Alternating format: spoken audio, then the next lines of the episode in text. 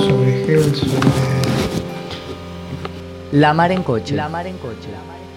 Uno cuenta en una clase, leo una carta de Kafka y tengo que explicar que es una carta, que una carta puede tardar 10, 15, 20 días en llegar a su destino, todo lo que supone ese, ese tiempo, como es, en ese tiempo la carta sigue como eh, escribiéndose, ¿no? adentro del sobre, ¿no? es decir, que no, esa idea del tiempo, ¿no? en el contacto, hay que reconstruirla porque ya no se sabe cómo era.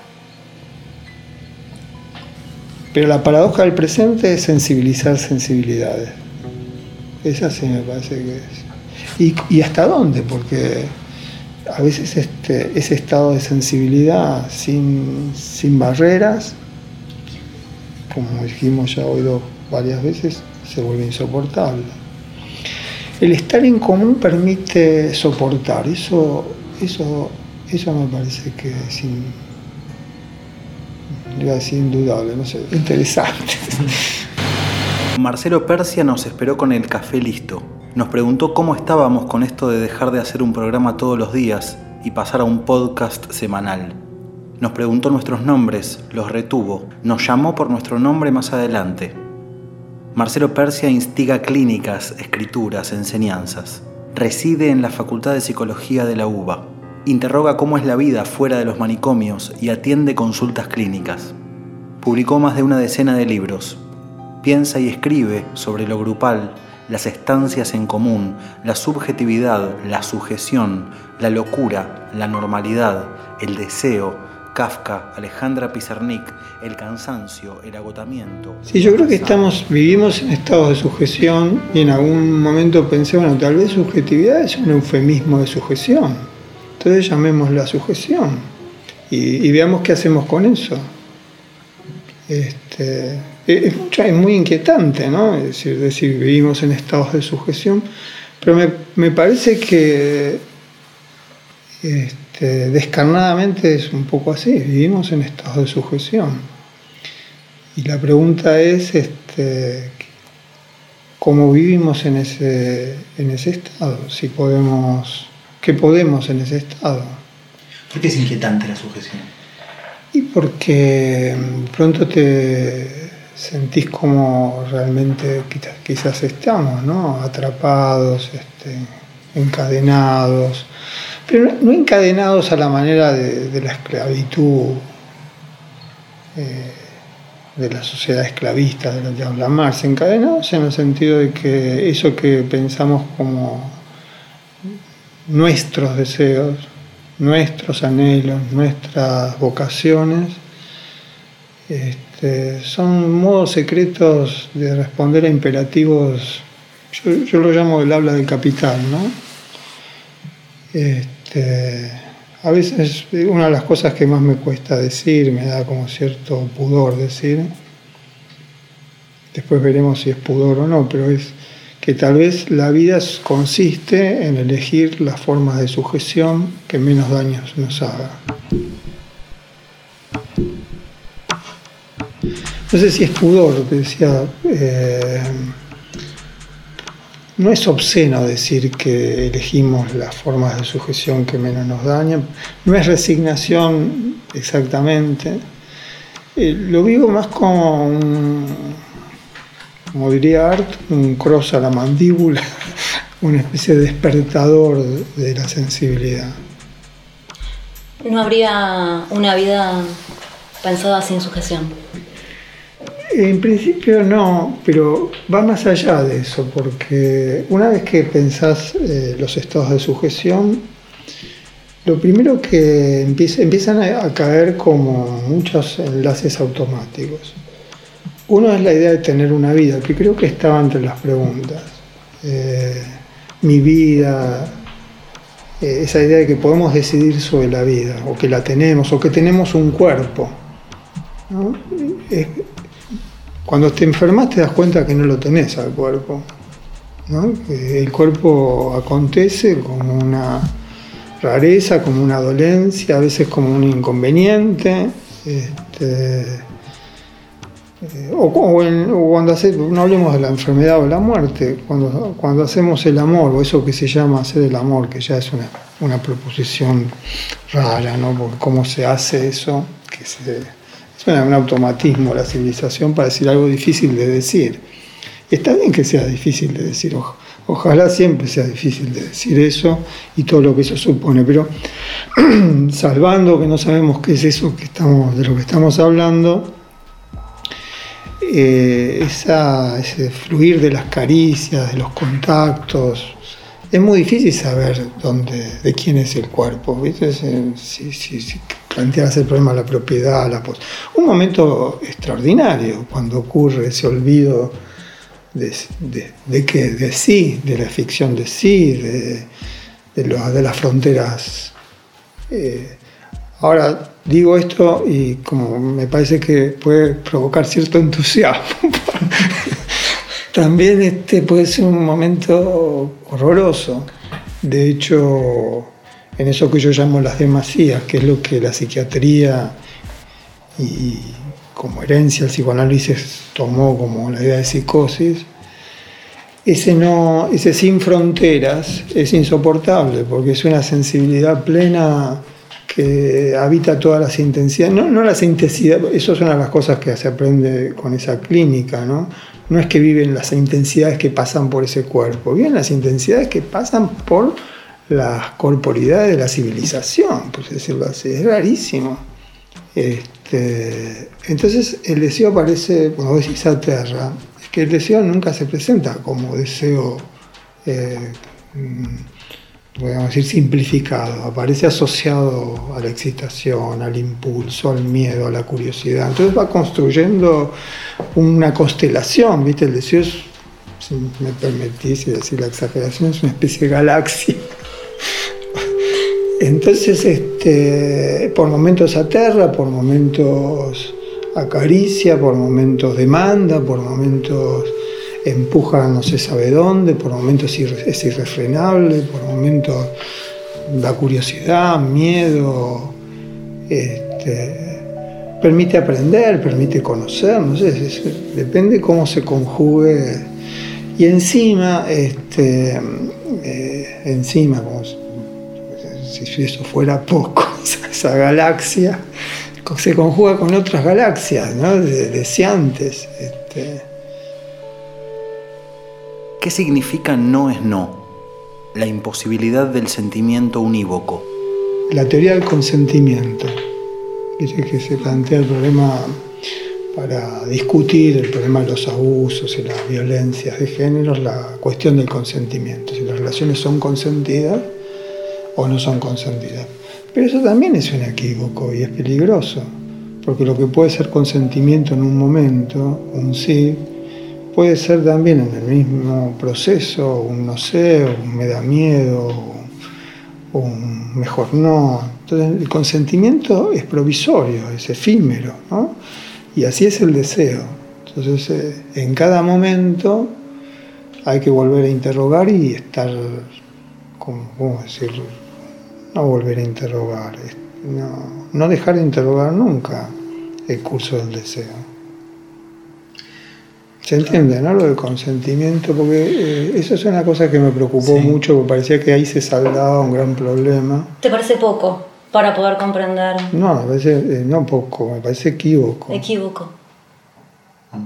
Sí, porque los sentimientos no. Es una simplificación del sentimiento, hablar del deseo o del, consentimiento. Los sentimientos eh, son torbellinos, no vienen de uno en uno no es que vos que sentís que tenés ganas, sentís que tenés ganas, que tenés curiosidad, que tenés miedo, que tenés este, eh, sospechas, que tenés confianza, que tenés. Es decir, los sentimientos se, también son un, conjunto.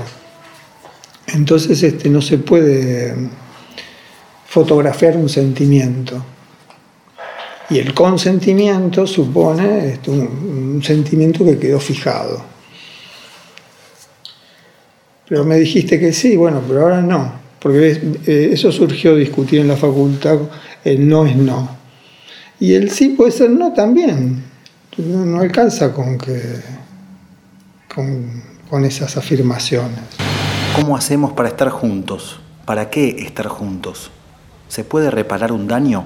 Esa dificultad de que nunca se puede reducir claramente qué es lo que alguien está pensando. Lo que está en juego ahí es cuestionar la idea de empatía.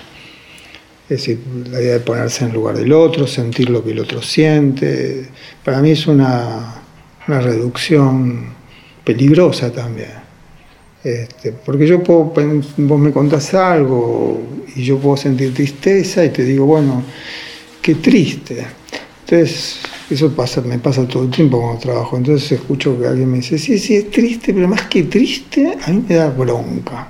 Entonces, ah, entonces es bronca, es decir, Sí, pero eh, es una bronca, no es resentimiento, es la bronca porque, vos podés pensar que la bronca puede estar dirigida a otro. Entonces alguien te dice, no, tengo bronca de, como dice el tango, de haber sido tan gil. Entonces este, es muy difícil, es como navegar en un, en un lugar como lleno de constelaciones y de cambios. Este, este, y al rato alguien te dice, no, pues tampoco era bronca. La verdad es que yo me cansa de escucharme decir que tengo bronca. No, lo que yo siento es cansancio. Y bueno, y terminó siendo cansancio. Entonces la, vieja, qué sé yo, la vieja, el viejo anhelo, la vieja creencia en la empatía, este, se transformó en un viaje. En un viaje donde la precaución es siempre no concluir. Para pensarlo yo evitaría entrar por la idea de estar juntos, porque no sé si nos conviene por la idea de estar juntos, ya plantea una, una cercanía, una forma de unidad, una forma de pacto, no sé, contrato, fidelidad, lealtad, este, permanencia. Eh, entonces, ya, con todo eso me cuesta entrar a la idea de cómo estar juntos. ¿no? sé si les pasa, pero me abruma si pienso constancia, permanencia, lealtad, este, compromiso, confianza, seguridad. Eso es la, idea de estar juntos. A mí me parece que nos conviene pensar momentos de proximidad que no desalojan la distancia. De nuevo, proximidad y distancia a la vez si conservar ese movimiento. Ocurre así, eh, eso que llamamos estar juntos, que vos ves a un grupo en un mismo espacio, un grupo que se reúne con cierta permanencia. No se olviden que yo estoy en la cátedra, se me río porque este, se llama Teoría y Técnica de Grupos, y a veces los chicos y chicas no entienden qué relación tienen las cosas que damos con lo que ellos imaginan que es un grupo que se imaginó en un espacio donde hay mucha gente junta, aunque sea virtual, pero que están juntas, quiere decir que están conectadas, comunicadas. Este. Esa idea me parece que no se agotó un poco para pensar, llegas a lugares muy estereotipados, muy automáticos. En cambio, la idea de la proximidad y la distancia este, me gusta. Y tiene, perdonen que insista con los grupos de convivencia, pero son como el espacio donde yo aprendo esas rarezas del estar eh, juntos. Hay un seminario de Roland Barthes que se llama Cómo vivir juntos, que es, muy recomendable ese texto. Ahí desarrolla, entre otras cosas, eh, hace un pasaje por toda la literatura del estar juntos, es muy, muy interesante. Pero en, eso, en esos espacios del estar juntos vos encontrás momentos de solidaridad y momentos de traición. Por ejemplo, tres muchachos viven juntos. Uno este, tiene dinero, los otros dos no. Entonces uno de los otros dos piensa, este ni sabe lo lo dice, ni sabe lo que tiene, porque no sabe usar el dinero, lo gasta. Se lo sacamos que nosotros sabemos y simulan que, se lo, que hubo un robo en el barrio, que hay asaltos en el barrio. Bueno, todo un largo, largo tema ese, ¿no? Que se hace en los, en los espacios, porque ahí incluso no tiene literalmente, no literalmente, pero tiene un contacto del problema de la ley. ¿Cuáles son las, qué las cosas que no se pueden hacer cuando vivimos en una misma casa?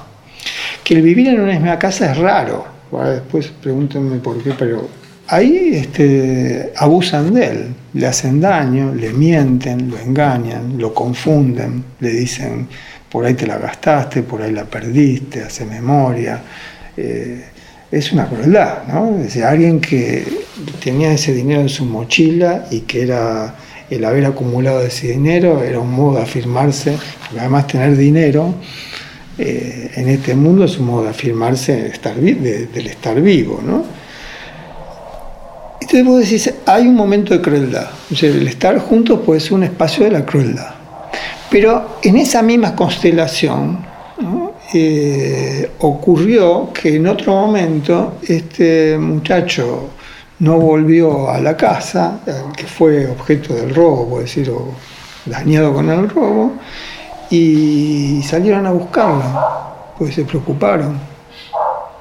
Y fueron a los hospitales y, y, movilizaron en un grupo de WhatsApp a otros compañeros de otras casas para ver si estaban en alguna de esas casas. Y hubo un movimiento, ¿cómo lo llamamos? solidario. Solidario, de cercanía, de preocupación. Digo que la, eh, eh, el mismo espacio que puede dañar y puede tener una actitud de crueldad, en otro momento, ante la posibilidad de que la estuviera pasando mal, este, tuvieron con esa reacción que yo llamaría de cuidado. Entonces, este, fíjate, hay en ese estar juntos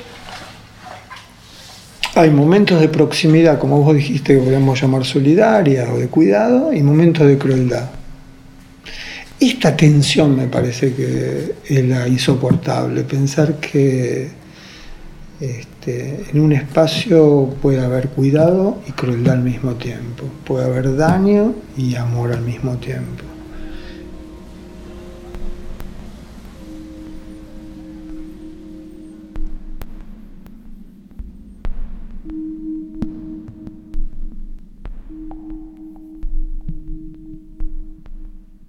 Me pregunto cómo se va, cómo se pensará en el futuro esto, ¿no? Pero también tenemos que pensar que va a haber un porvenir donde se van, a ver configuraciones del vivir que no son las que nosotros conocemos. Tenemos que pensar eso. No, digo que, tengamos fe o creamos en eso. No, hablo de la esperanza, hablo de, tener la sospecha que por ahí se van, puedan haber otras configuraciones. ¿Cómo se, se, instalará la ley de que está mal dañar como ley? No sé. Por ejemplo, en este equipo se plantea eso. Este, está mal dañar. ¿El que, daña qué? Se lo echa de la casa, se lo manda al hospital de nuevo. ¿Qué, cuál, hay, ¿Qué penalidad, qué sanción hay? No se le habla por una semana como hacían las comunidades que estudiaba Levi Strauss, que a, que cometía un mal la comunidad no le dirigía nunca más la palabra o la mirada, desaparecía socialmente. ¿Qué se hace? ¿Se trabaja en la reparación? ¿Qué es la reparación? ¿Cómo se puede reparar el daño? No sé, es lo que nos preguntamos. Un sentimiento alojador del dolor es una cosa extraordinaria. Una palabra alojadora del dolor, pero no es, una, no es la confesión. La confesión es una palabra.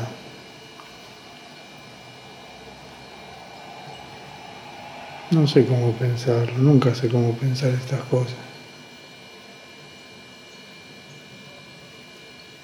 Bueno, pero eso es un espacio, ese es el estar juntos. En todo caso, un movimiento de cercanías que a veces se, hacen mal. Y este es, esto es lo que nos preocupa, porque si no, no, estaríamos hablando de esto. Si el estar cerca siempre sería benéfico, placentero, alegre, festivo. Bueno, las fiestas, las fiestas ahí se está bailando, se está tomando, se está hablando, se está acariciando, y de pronto alguien mira mal y... El tío se puso la corbata en la cabeza y rompió todo el arreglo floral. En su último libro, Marcelo escribió que la palabra es aquello que ordena lo que califican como caos. ¿Existe entonces una palabra, un lenguaje a salvo? El lenguaje inclusivo, ni una menos, nunca más, la batalla contra los adjetivos, las clasificaciones de género, el problema de la identidad. Esto es una cosa que tomé hace muchos años de Artaud, la distinción entre poder e impotencia. Artaud manda muy joven unos poemas al mejor editor de Francia. Y el tipo, como era un gran editor en esa época, buen editor, le contesta Artaud. Muy amable le contesta, que ve en él eh, la cepa de un futuro buen escritor, que se nota que tiene cosas para decir, pero que tal vez por ahora no las puede decir, pero que llegará el momento en que las va a poder decir. Y que está eh, agradecido de que le haga sus envíos y que espere que espera que esta semilla florezca. Perfecta, ¿no? Un chico joven, no sé si tenía 19 o 20 años, y Arturo le contesta le dice que de ninguna manera, que si él pudiera escribir lo que no puede escribir, no escribiría, lo diría directamente, justamente escribe porque quiere alcanzar ese, ese, quiere rodear con palabras eso que no puede expresar, que él escribe para rodear de palabras fallidas lo inexpresable. Entonces él dice, ahí distingue eso. No es que yo eh, eh, yo no puedo, pero tengo la potencia de escribir. No puedo. Y ese no poder es lo que habilita mi escritura. Entonces, volviendo a, la resistencia, tal vez no podemos, este, pero ese impoder ¿no?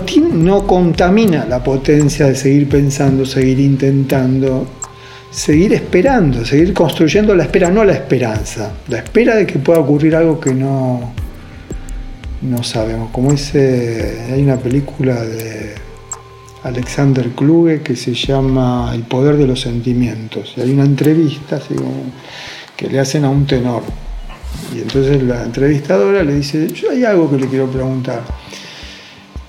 Este, ¿Cómo es que usted en el primer acto tiene esa mirada tan amorosa con el porvenir? ¿Cómo puede creer en la felicidad? ¿Cómo puede tener ese mensaje de alegría si sabe que la obra termina tan trágicamente y mal? ¿No? Y la hace todas las noches. Entonces el tipo le dice, bueno, sí, es cierto, pero yo en el primer acto todavía no sé lo que va a pasar en el tercero. Y cada noche pienso que esta vez la obra puede ser diferente. inventar otro modo de vivir supone inventar otro modo de hablar. Las palabras pueden, van a estar en esa invención. No sé cómo vamos a hablar en el porvenir, pero van a estar. Sí, la astucia de la, pues lo que Bartes dice, ¿no? Es decir, cómo liberarnos de un mundo construido con palabras, con sin poder tener, sin tener otra herramienta que, el lenguaje. Y entonces plantea eso que él llama la astucia. Piensa la poética, la poesía como astucia, pero también este, en, este momento en Argentina la, palabra que construye movimientos, oleajes de movilización, también son astucias de la lengua. Ni una menos fue una astucia de la lengua. Nunca más creo que fue otra astucia de la lengua. son las conjugaciones del no, del rechazo. Rechazo que todavía tal vez no, no necesariamente en una afirmación de un conjunto, son rechazos de soledad, soledades que rechazan, pero en ese rechazo ¿no? se acercan y eso tiene una potencia y necesitan un sintagma, el sintagma de ese rechazo. Respecto al lenguaje inclusivo hay que pensar muchas cosas. ¿no? Me parece que eh, en principio son marcas de, un proceso de lucha, de discusión, ¿no? del uso de la E o en otro momento el uso de la arroba, de ruptura de la clasificación, de los lugares clasificados. Roland Barthes tiene otro seminario que se llama lo neutro, que es una noción que él toma de Blanchot, que también toma Foucault Foucault en otro momento, pero que, presenta por primera vez la idea de lo neutro de Blanchot en el libro sobre Kafka. eh, Lanchot observa que Kafka piensa en un lenguaje neutro. Un lenguaje neutro en el sentido neutral, de que no toma posición, sino neutro que atraviesa las divisiones de los géneros. Y ese, ese lenguaje necesita también, entre otras cosas, poner en cuestión los adjetivos. Los adjetivos son nuestro problema mm, de los próximos años, este, que tienen que ver con, si yo digo que que además van acoplados a los verbos copulativos. Si yo digo vos sos buena, vos sos joven, vos sos inteligente, no sé, no quiero atribuirte, estoy diciendo lugares comunes. Pero, pero bueno, hasta ahí está bien, porque es, de una violencia, ¿no?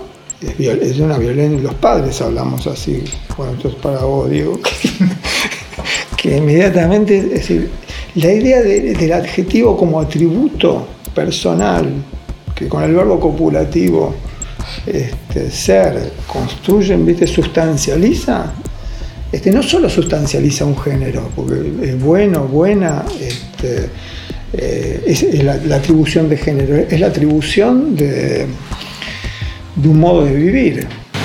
Podemos estar habitados no sé, por la belleza, podemos estar habitados por el horror, por la violencia, podemos estar habitados por la angustia.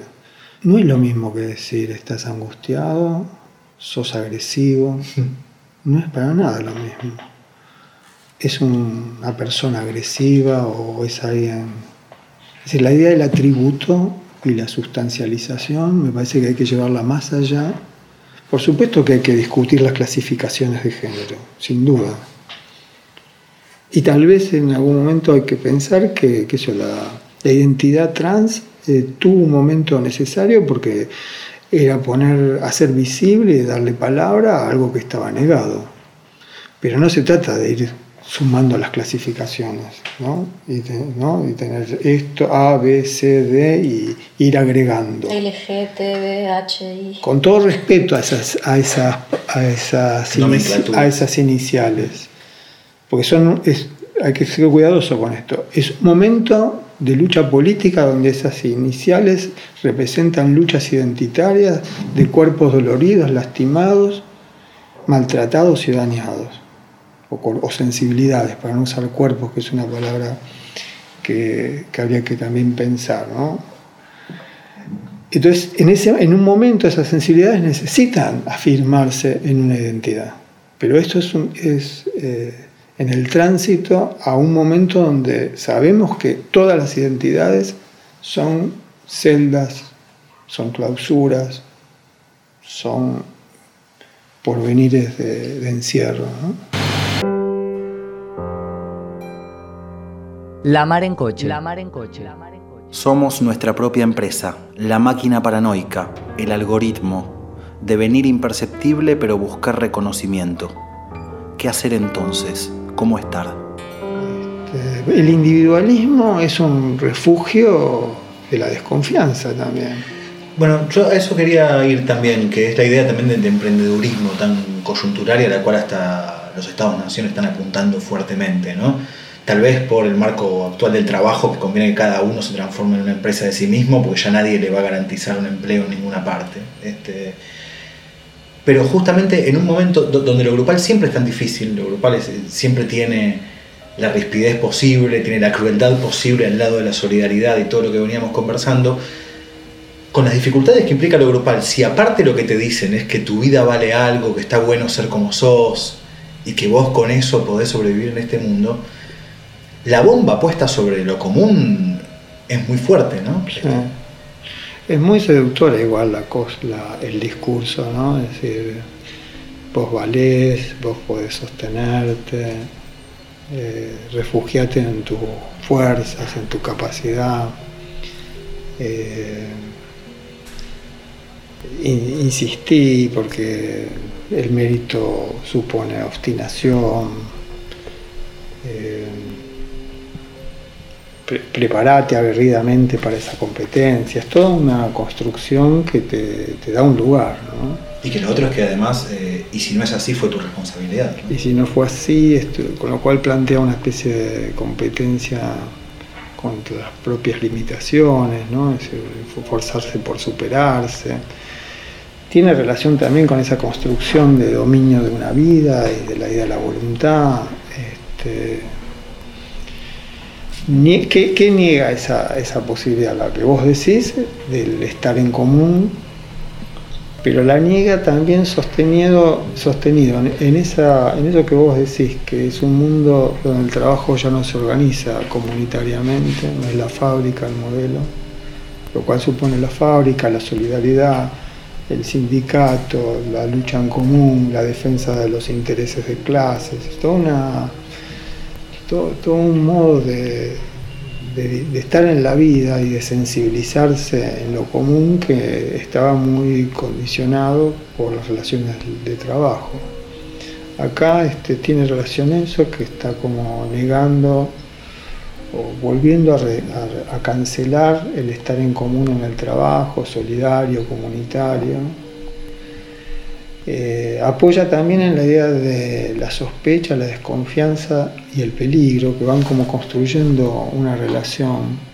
Ese refugio en, lo individual, en el, emprendimiento propio en mi casa, me protege de, las amenazas, del peligro y de lo que podría ser la construcción de un mundo donde domina la paranoia, donde todo es un signo que revela que nos puede la vida y, los otros, las otras miradas, las otras presencias, los otros cuerpos, las otras sombras pueden eh, concentrar una amenaza que nos haga daño. Entonces está también la idea de que lo común puede, no solo que eh, no es este, el lugar donde se pueden desarrollar, donde te puedes salvar, sino es el lugar este, donde te pueden hacer daño. Me acordé de una, una broma que circulaba en el 2001. Eh, no me acuerdo bien cómo era el chiste, pero alguien se está ahogando en el río. Entonces eh, alguien lo ve y le dice, este, ¿cómo te llamas? Entonces la que se está ahogando, fulano de tal, ¿dónde trabajas? y trabajo en la Fiat de Córdoba. Ah, bueno, entonces se va a la Fiat y dice, vengo por el puesto de, Juan Pérez que se acaba de ahogar. ¿Conocen ese chiste? No. Bueno, este...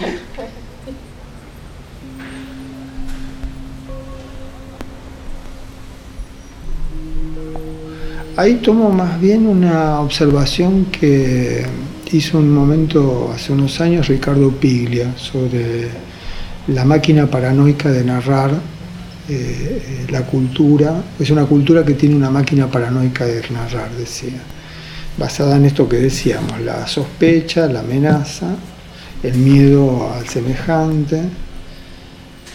Este, hay algo de esa máquina paranoica, no sé si seguir llamándolo así, pero me parece que la relación con la extranjeridad, con el otro, este, es una máquina paranoica. Incluso la psicología ha contribuido mucho a esa máquina paranoica, porque esa idea de reducir al otro es una obsesión de las psicologías. Reducir al otro, en sentido clasificar, decir qué, le pasa, o, en relación de la empatía.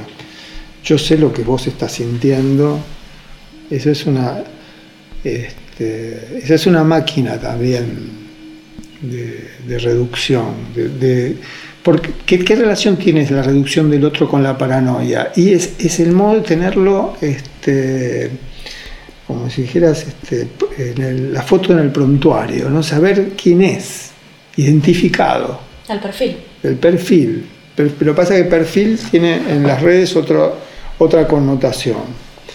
Pero estoy pensando en la policía, en los servicios de inteligencia, ¿no? Es decir, saber quién es el otro que hace que pueda hacer eh, esa reducción del otro no soporta la idea de la que estamos hablando, que los sentimientos son constelaciones, que necesita este, fijar.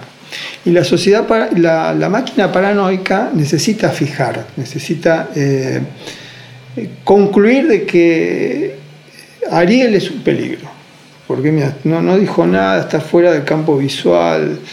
Este, sin duda, mirá, miralo, miralo, vos miralo, yo no lo quiero mirar, pero mirá cómo está sentado, observa, se ríe para disimular, supongo que se está riendo. Eh, si esa idea de fijar, ¿no? bueno, ya sé que, dónde está el peligro.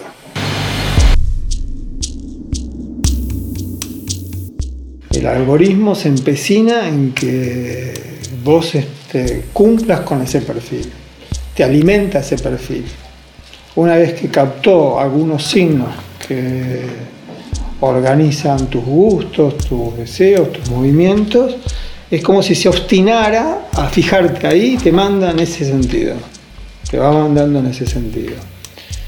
Este, lo otro que pasa es que la sociedad paranoica, la máquina paranoica en las redes se agudiza más, pero con dobles movimientos, ¿no? Porque eh, está por un lado una, gran paradoja, ¿no? Porque la paranoia, ¿qué intenta? Es, no ser visto. La paranoia intenta devenir imperceptible, porque llamaba Deleuze, pensando en una obra de Beckett, el devenir imperceptible, ¿no? Como una gran protección. Un lugar sin demanda, donde no estás capturado por una mirada, Entonces tenías la tensión entre el, venir, el devenir imperceptible, que es el gran refugio del presente, que hay formas de devenir imperceptible, eh, aparecer invisible en el WhatsApp, que no se sepa que, que estás mirando o que leíste el mensaje. Es decir, tener esa reserva de estar por fuera de la captura de la mirada. ¿Pero no es eso en convivencia con la vanidad constante de exponerse? Ahora iba, sí, está la tensión, por eso es paradojal, está el devenir imperceptible y está la necesidad de reconocimiento. Es decir, sin el reconocimiento no existís y si ese reconocimiento no te permite sustraerte en algún momento del estar visible, entras en peligro. ¿Cómo se resiste esta maquinaria? La, paranoia es un modo de resistencia, es, este, un refugio, una protección. Lo que pasa es que son protecciones que después el costo que tienen, por llamarlo de alguna manera, el costo o los sacrificios que suponen, no, no hablemos de sacrificios que nos lleva a otra línea, las inhibiciones, las, limitaciones que imponen, digámoslo así esos refugios, esas protecciones que son de, de, cuidado y resistencia, imponen tantas limitaciones. Por ejemplo, la paranoia te protege de la amenaza y de que te hagan daño, pero te transforma un mundo lleno de signos peligrosos. Finalmente no sabes dónde moverte, pero te protege. Entonces, este, tendríamos que pensar eso, cuáles son las formas de protección que más que limitar expandan, expanden nuestras posibilidades. El amor es una forma de protección. A veces se expande, pero ese mismo sentimiento después necesita sus precauciones, ¿no? Como puede ser, se puede, haber una... el amor se con, digamos, como todo refugio puede transformarse en un lugar peligroso.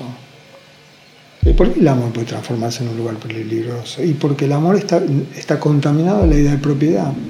No, no, conocemos el amor sin la idea de propiedad, por más que declaremos un amor por fuera de la lógica de la propiedad. Por lo menos para los cuerpos de, no sé si hablar de generaciones o los cuerpos que hemos vivido el mundo hasta aquí, es muy difícil pensar el amor sin la idea de propiedad. Entonces este, la idea de propiedad contamina el amor y lo vuelve infierno, de posesión, de dominio. Entonces, ¿cómo resistir? No? Eh, si todas las, todas las las formas de, lucha, de expansión, de, crítica, de disidencia, pueden estar contaminadas este, por eso que quieren eh, impugnar o deshacer o demoler. Entonces, bueno, tal vez este, no, vuelvo como a decir, por ahí me, escucho diciendo algo como una idea nietzscheana, ¿no? Es, estar bajo sospecha. No, está mal estar bajo sospecha. Ya no es la sospecha paranoica, es la, sospecha amante que... Este, ¿Por qué amante? Es una sospecha que es amorosa, porque dice, bueno, está bien, tiene que haber otra manera. ¿Qué es resistir hoy? Hay un común de, la, de lo disidente y vieron que yo planteé antes lo raro, ¿no? Este, es una cosa que me gustaría darle más lugar, la idea de la, rareza, como ese espacio también que, de lo inclasificable, de lo que desconcierta, de lo que es capturado como raro en el sentido anormal o bueno, anormal y peligroso inmediatamente se juntan. Pero la, rareza, ¿no? lo raro como, como esa, capacidad de sorprender a la lengua, de sorprender a la cultura, de sorprender a las lógicas normativas. la confianza en lo raro, si querés Hay estados de demasía que, en los que no pasa nada. Este, es lo que habría que pensar como el mero estar, la posibilidad de una vida sostenida en el mero estar. También es la demasía, la demasía no es solamente horrorosa, es estar en el presente sin, sin más.